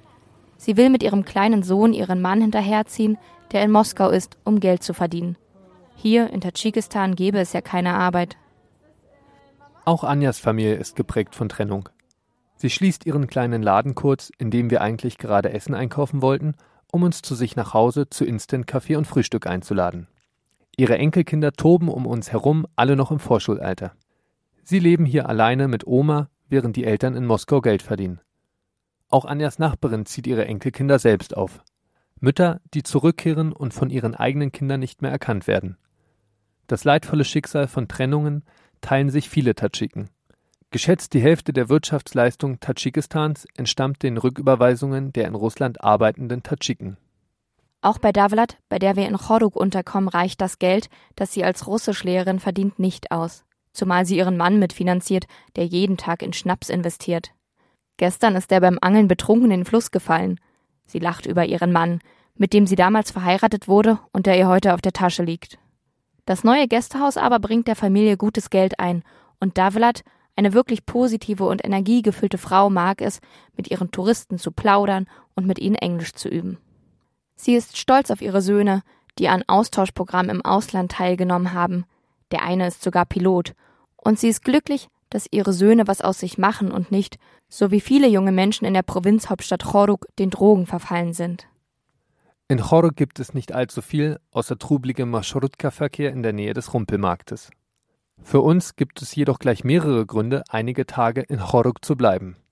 Grippe, Durchfall und Erbrechen. Jetzt sind wir krank in Tadschikistan, wovon hier anscheinend kein Reisender verschont bleibt. Hanna und Arne werden noch ein Weilchen weiter durch Tadschikistan reisen, kommen auch noch durch Kirgisistan auf einen Kurzbesuch vorbei und wir treffen sie jetzt wieder, als sie in China einreisen. Der komplette Inhalt unserer Satteltaschen liegt ausgebreitet vor den Grenzkontrolleuren der Volksrepublik China. Die Tüte rote Linsen wird geöffnet. Eine der verdächtigen roten Perlen wird nun genauer unter die Lupe genommen. Die uniformierte Dame richtet das Gerät, mit dem sie gerade Shampoo, Kettenöl und Creme auf gefährliche Inhaltsstoffe untersucht hat, nun direkt auf die kleine Linse. Sie nickt. Von der Linse scheint keine Gefahr auszugehen. China begrüßt uns mit geballter Paranoia und Überwachungstechnik. Jedes einzelne Blatt Papier, jede unbeschriebene Postkarte wird betrachtet. Computer, SD-Karten, Kamera, Aufnahmegerät, E-Book-Reader, Smartphones. Alles wird durchsucht. Die Spy-App wird auf unseren Telefonen installiert. Checkpoint der zweite. 140 Pflichttaxikilometer später. Ni hao, lacht uns die Sonne des Sunshine Service entgegen. Zum zweiten Mal heute müssen wir Satteltasche für Satteltasche ausleeren.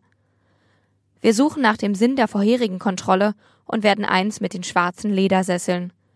Zwischen 16.30 Uhr und 20 Uhr sind heute genau fünf Menschen in diese riesige, überdimensionierte Halle mit sehr viel Überwachungstechnik und sehr vielen Mitarbeitern gekommen, um die Grenze zu passieren. Drei davon sind direkt 16.30 Uhr rüber. Uff. Der Uniformierte schnauft schwer auf, nachdem der Computer die Karten der nächsten Runde solitär aufgedeckt hat. Wir bleiben bis zum Feierabend hier, gemeinsam mit den etwa 30 Beamten, die sich bis dahin noch irgendwie beschäftigen müssen. Ganze dreieinhalb Stunden Zeit nimmt sich der IT-Spezialist für das Anschauen unserer Urlaubsbilder. Das Bedürfnis in mir wächst, das Schild mit der breit lächelnden Nihau-Sonne vor uns zu zertreten. Nach insgesamt über zehn Stunden Grenzprozedur haben wir den Einreisestempel endlich im Pass und werden in die Dunkelheit entlassen. Wir radeln los und die wiedergewonnene Bewegungsfreiheit fühlt sich gut an. Halt, Polizeikontrolle, nur fünf Minuten später. Wir werden mit der Passport-App kontrolliert. Neben der Straße stellt sich ein Trupp Polizisten in zwei Reihen auf. Auf Kommando beginnen die Uniformierten im wild blinkenden Blaulicht mit Hüftkreisen. Die Nächte in der Provinz Xinjiang sehen anders aus. Die Dunkelheit ist vom Dauerblaulicht durchbrochen. Die westliche Provinz Xinjiang ist die größte Provinz Chinas, flächenmäßig etwa viereinhalb Mal so groß wie Deutschland, aber mit etwa 23 Millionen Einwohnern dünn besiedelt. Riesige Wüstenfläche, Bergketten und Gebirgsausläufer des Pamirgebirges und des Himalayas. Grenzen zu Pakistan, Indien, Afghanistan, Tadschikistan, Kirgistan, Kasachstan, Russland und die Mongolei. Hier, weit weg von Peking, wohnen Menschen mit eigener Kultur. Die Stadt Kashgar ist über 4000 Kilometer von der Hauptstadt entfernt. Mehrere Zeitzonen liegen zwischen Chinas Westen und der Ostküste. Aber in China gilt überall Peking-Zeit. Im Winter wird es hier erst ab 10 Uhr morgens hell.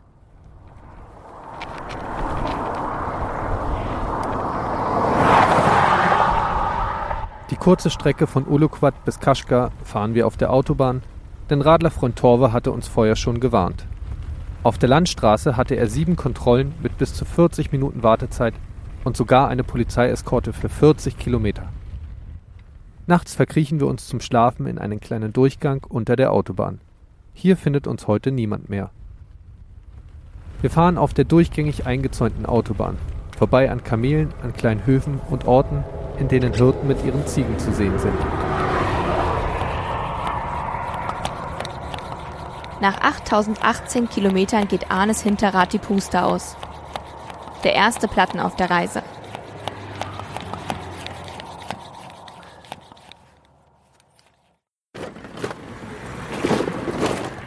Wir poltern über die Huckel der Rollerspur in Kashgar. Aber bis auf das Gehupe ab und an hören wir von den Mopeds nichts. Beinahe geräuschlos kommen die Elektroflitzer von hinten angesaust oder seitlich reingedrängelt. Auf der Rollerspur ist der Winter eingebrochen. Die chinesische Mopeddecke ist ausgebreitet, die wie eine große umgedrehte dicke Winterjacke Schoß, Arme, Hände und Beine vor dem kalten Fahrtwind schützt. Jede, jeder und alles ist auf den vielen Elektromopeds unterwegs. Fein geschminkte Damen mit hochhackigen Schuhen, manche der Gesichter sind so weiß geschminkt, dass sie uns ans Theater erinnern. Rauchende alte und junge Männer. Beine sind überschlagen, Beine baumeln seitlich vom Roller herab. Im Rollerfußraum sitzen, hocken und stehen Kinder in allen Größen, manche sind merkwürdig eingequetscht. Andere transportieren große Fleischberge auf der Fußablage. Sehr viele Roller, sehr wenige Räder, ab und an motorisierte, schwere Transportdreiräder. Wir rollen gemeinsam auf der Zweiradspur durch Kaschka, von Überwachungskamera zu Überwachungskamera. An jeder Straßenecke sind Polizisten postiert. Die Dichte der Polizeistation ist unfassbar hoch. Einsatzfahrzeuge sind unentwegt auf der Straße zu sehen, stets mit Blaulicht. Kasten- und Gitterwegen, gepanzerte schwere Fahrzeuge. Polizisten und Soldaten sind ausgerüstet mit Schildern, Schlagstöcken, Metallspießen, Menschenabstandshaltern und diversen Feuerwaffen. Die ganze Stadt ist übersät von Schranken, Barrieren, Absperrungen, Schiebetoren und Zäunen. Auf Mauern sind Glassplitter oder Stacheldraht. Wo man hinsieht, Gitter. Vor jedem Restaurant, jedem Laden und noch so kleinem Stand sind Metallgitter angebracht, die sich nur von innen per Knopfdruck öffnen lassen. Riesige Barrieren aus dicken Metallrohren stehen wie Schutzwälle vor öffentlichen Gebäuden und Banken. Schulen und Kindergärten sehen aus wie Hochsicherheitsgefängnisse. Kinder spielen im großen Käfig, der Blick zum Himmel ist vergittert. Tausende Kameras überwachen jeden Winkel der Stadt. Tankstellen sind streng bewacht und abgeriegelt. Erst nachdem alle Beifahrer das Auto verlassen haben, der Autobesitzer sich ausgewiesen hat und der Kofferraum kontrolliert worden ist, darf getankt werden. Die Stadt ist ein einziger Hochsicherheitstrakt. Ein riesiges Netz an Sicherheitsvorkehrungen ist bis in die allerletzten Alltagswinkel gespannt worden und macht Kaschgar zu einem großen Freiluftgefängnis. Kontrollpunkte, an denen Anwohner ihre Ausweise vorzeigen müssen. An jeder Straßenunterführung gibt es die dauerhaft piependen Metalldetektoren und den obligatorischen Gepäckscanner, der unentwegt Handtaschen und Rucksäcke durchleuchtet. An jedem Eingang zu einer Straßenunterführung sind drei Polizisten stationiert. Bei einer normalen Kreuzung sind das insgesamt 24 Beamte.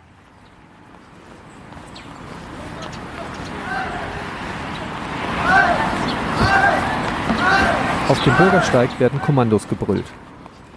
Menschen in Alltagsklamotten mit roten Armbinden haben sich aufgestellt. Jeder stützt sich auf seinen hüfthohen großen Holzknüppel. Die tägliche Choreografie wird durchgeführt. Schön synchron. Kommando Schritt nach vorne. Knüppel in beide Hände. Knüppel nach vorne stoßen. Zurück, nach unten, drehen. Immer und immer wieder.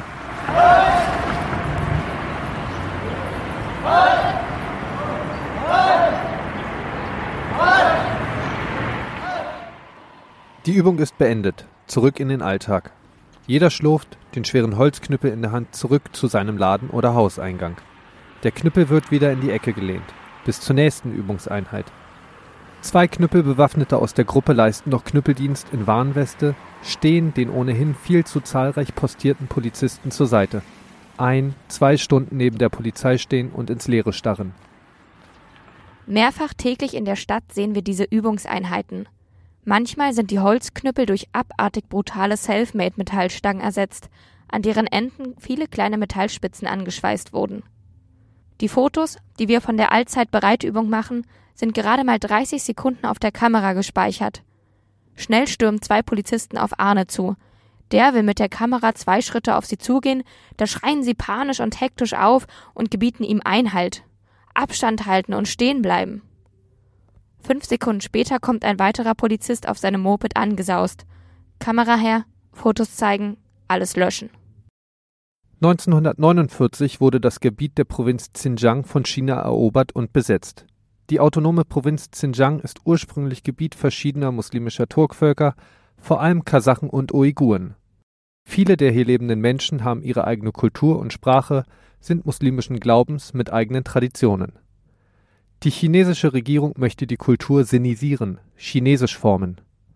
Gezielt werden in der Region Han-Chinesen angesiedelt, so können aus Mehrheiten Minderheiten werden. Spannungen und Auseinandersetzungen in der Region wuchsen mit wachsender Diskriminierung und spätestens seit Terroranschlägen in China steht die gesamte muslimische Bevölkerung Xinjiangs unter Generalverdacht. Die Bevölkerung in Xinjiang wird nach ihrer Vertrauenswürdigkeit in drei Gruppen geordnet. Vertrauenswürdig, neutral nicht vertrauenswürdig. Der Grad der Vertrauenswürdigkeit wird schnell ermittelt, zum Beispiel aus den aussagekräftigen Kriterien wie Parteimitgliedschaft oder Religionszugehörigkeit. Der Generalverdacht, unter dem Muslime stehen, rechtfertigt die gezielte Überwachung. Sich in Xinjiang des religiösen Extremismus verdächtig zu machen, dazu bedarf es nicht viel. Ein langer Bart, Halal essen, ein Gebetsteppich oder ein Koran besitzen reicht schon aus. Und zur Wahrung der Sicherheit und für den Kampf gegen den Terror gibt es eine ganze Reihe von Maßnahmen. Umfangreiche Überwachungstechnik, riesige Datensammlungen aller Personen ab zwölf Jahren inklusive DNA-Informationen und Fingerabdrücken. Die Pflicht, sich als verdächtige Person eine Überwachungs-App auf seinem Telefon installieren zu müssen. Wir lesen von sogenannten Familienmitgliedern, Regierungsbeamte, die drei Nächte pro Monat in verdächtige Familien gehen und dort übernachten. Wir lesen von Umerziehungslagern, die gerade offiziell von der Regierung bestätigt wurden als Berufsbildungszentren und andere Bildungs- und Transformationsinstitutionen, in denen vom Extremismus beeinflusste Personen lernen.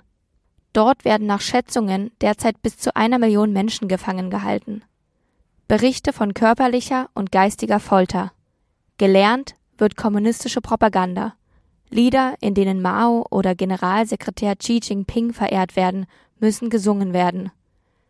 Gefangene berichten, dass sie Alkohol trinken oder Schweinefleisch essen mussten.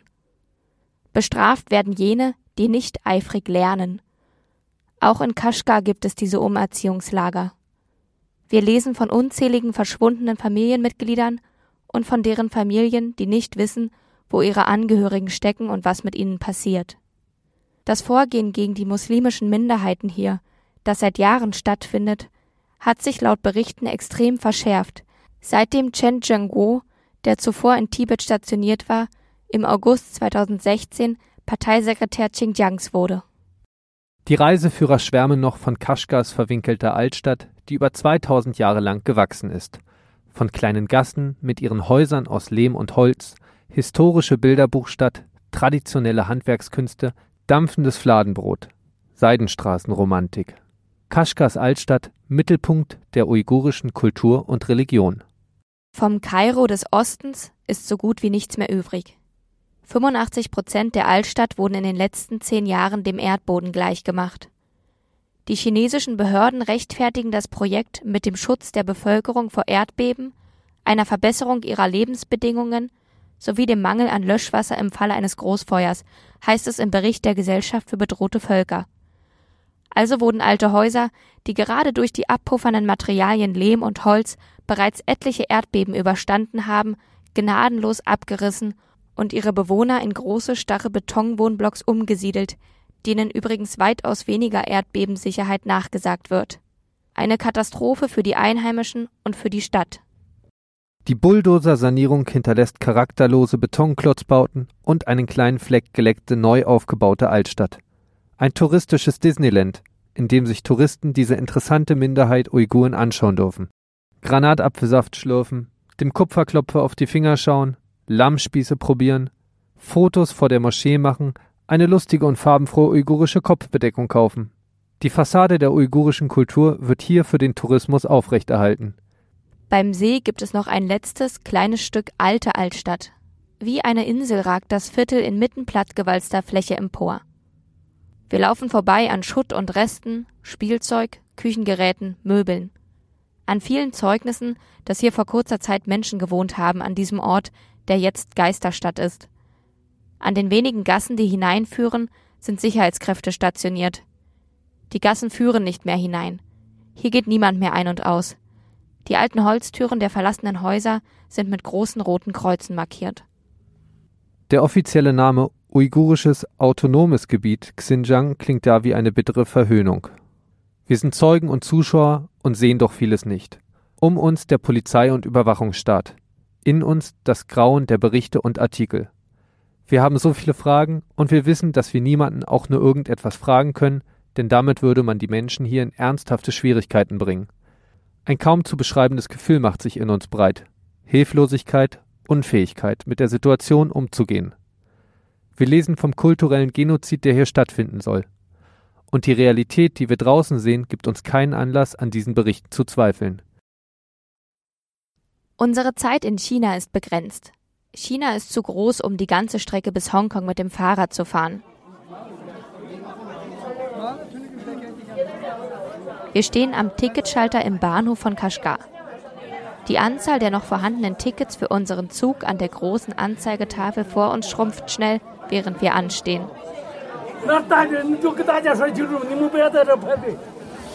Um uns herum wird gedrängelt und geschimpft. Zweimal Hardsleeper nach Chengdu. 50 Stunden Fahrzeit. 4000 Kilometer. Ein Opinel-Messer hat es leider nicht mit uns durch die Sicherheitskontrolle geschafft und wurde entsorgt. Wir liegen auf unseren Liegen, im Fenster die ewige Wüste. Am nächsten Morgen der Blick von der Liege nach draußen, immer noch Wüste. Nach 36 Stunden das gleiche Bild. Die Luft riecht nach Instant-Nudelsuppe und Formfleisch.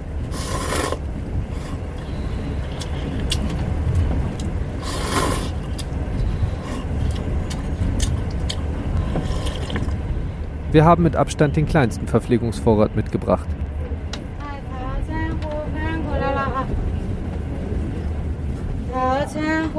Der Speisewagen rollt hin und her.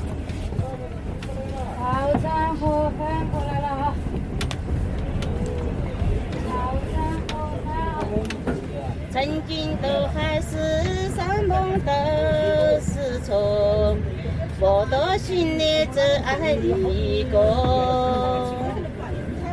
伤害了我你还一笑而过。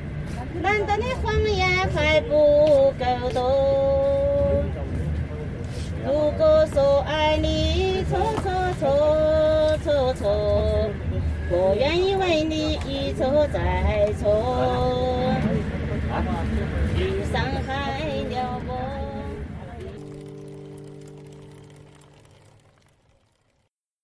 Ihr Lieben, das war es für die heutige Folge Dieb und Doof.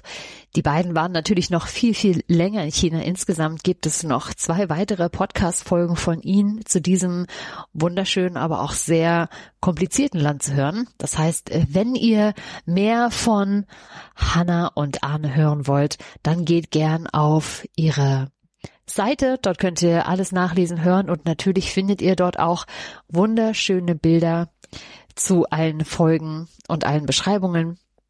Hört da gerne rein, schaut euch die Seite an, guckt euch nebenbei die schönen Bilder an. Ihr findet äh, wie immer alles in der Folgenbeschreibung und wir freuen uns schon auf die nächste Woche mit euch und auch mit Hanna und Arne, denn dann reisen wir gemeinsam durch Neuseeland und Südamerika.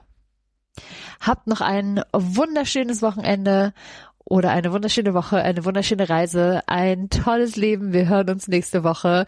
Bis dahin. Tschüss.